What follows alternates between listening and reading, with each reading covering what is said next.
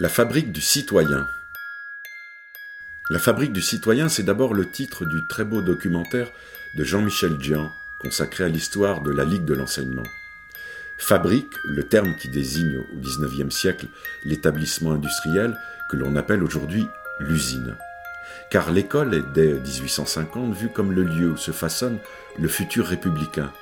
Pour son enseignement des fondamentaux, l'école a vocation à transmettre les savoirs nécessaires à la construction d'une identité individuelle éclairée. Mais elle est aussi, par les règles de vie qu'elle impose, les efforts qu'elle réclame, le rythme de vie autour duquel elle s'organise, une société en miniature, préparant les corps et les esprits à l'entrée dans la société des adultes, où droits et devoirs s'articulent, notamment autour d'un projet, d'une nécessité, travailler ensemble. Mais les adultes sont-ils les seuls à travailler à l'école? Des commentaires des enseignants sur les livrets scolaires, travail insuffisant, très bon travail, aux questions des parents à leurs enfants quand ils rentrent chez eux.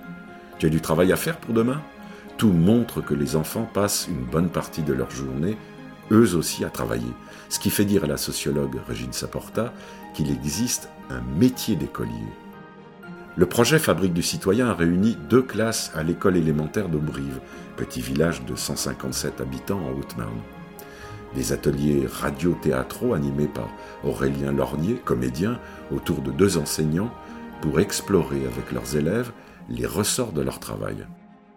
Une série en quatre épisodes à découvrir tous les lundis du mois de mai 2021. Le thème de ce deuxième épisode, écoutez. Écoutez. À l'école, l'élève apprend à écouter le professeur et éventuellement les autres élèves, même si cela ne l'intéresse pas.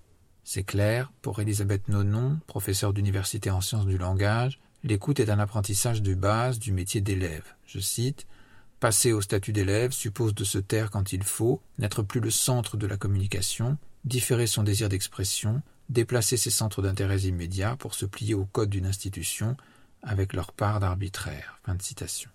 De fait, en plus des leçons expliquées par leurs maîtres et maîtresses, les élèves, notamment dans les plus petites classes, doivent écouter le lot impressionnant de consignes qui rythment et guident leur travail quotidien.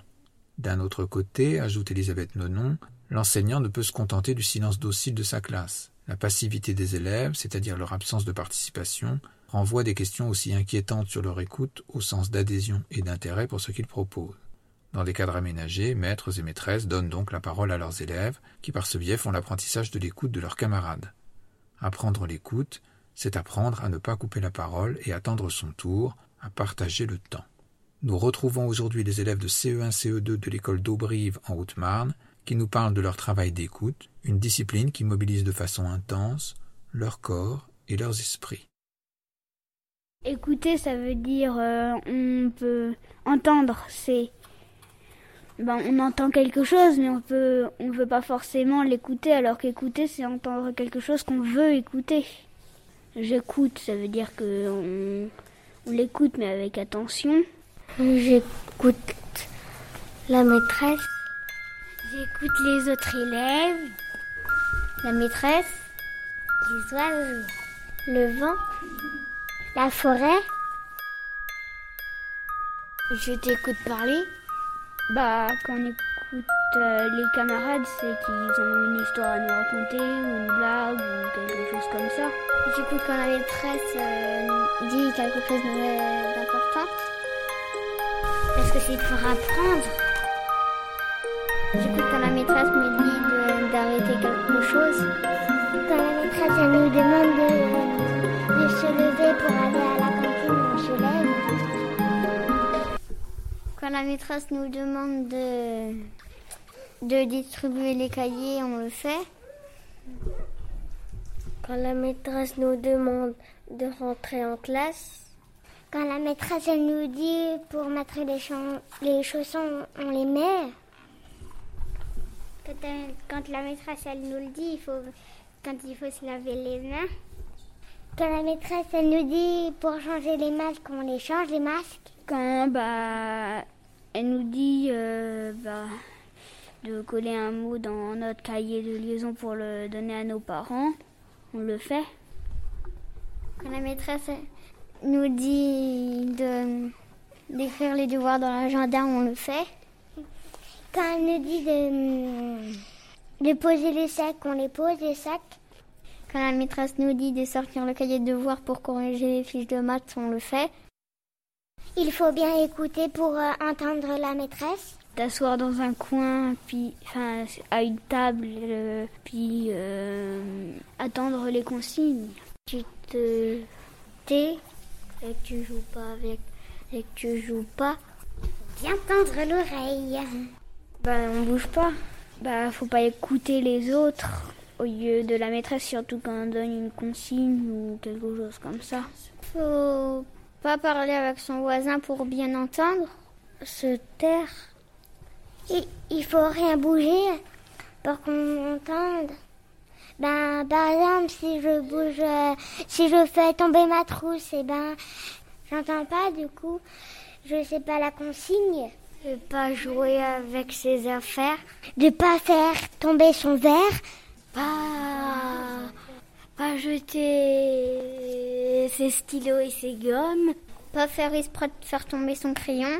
De pas, de pas casser son crayon parce que ça fera du bruit. Mais s'il y en a d'autres qui font du bruit, l'autre bruit ne va pas s'entendre. Puis s'il y en a qui parlent, bah les autres s'ils veulent se parler entre eux, bah ils doivent parler plus fort. Puis ça fait de plus en plus de bruit. Puis on peut pas écouter après. Il faut pas euh, balancer son sac parce que après euh, on va rien entendre.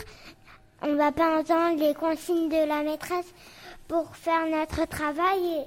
Et, et du coup, après on, on va demander à la maîtresse si elle parlait et qu'elle n'écrivait jamais, bah, dans les leçons, on pourrait se tromper euh, dans des mots. On est déjà au début de CE1 et on ne sait pas encore euh, écrire euh, sans le sans rien. On, on a besoin d'aide. Pareil pour les CE2.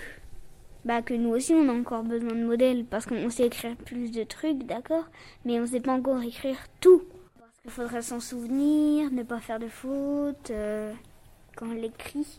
Puis euh, si elle parlait pas en plus, elle pourrait pas nous disputer.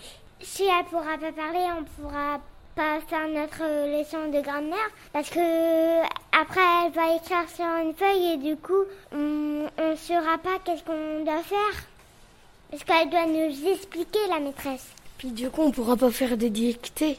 Parce que sinon, faudra qu'elle l'écrive au tableau. Puis du coup, on saura toutes les réponses. À part si elle mettait des fautes Ah dans bah la dictée. Ah bah si elle oui. mettait des fautes, Par contre, Bah là, ça là, serait de la... bah là du coup, elle, elle écrira sur le tableau il y a des fautes.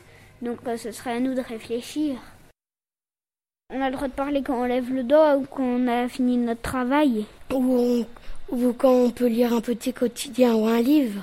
On peut pas parler quand on est en classe et parce que la maîtresse elle parle.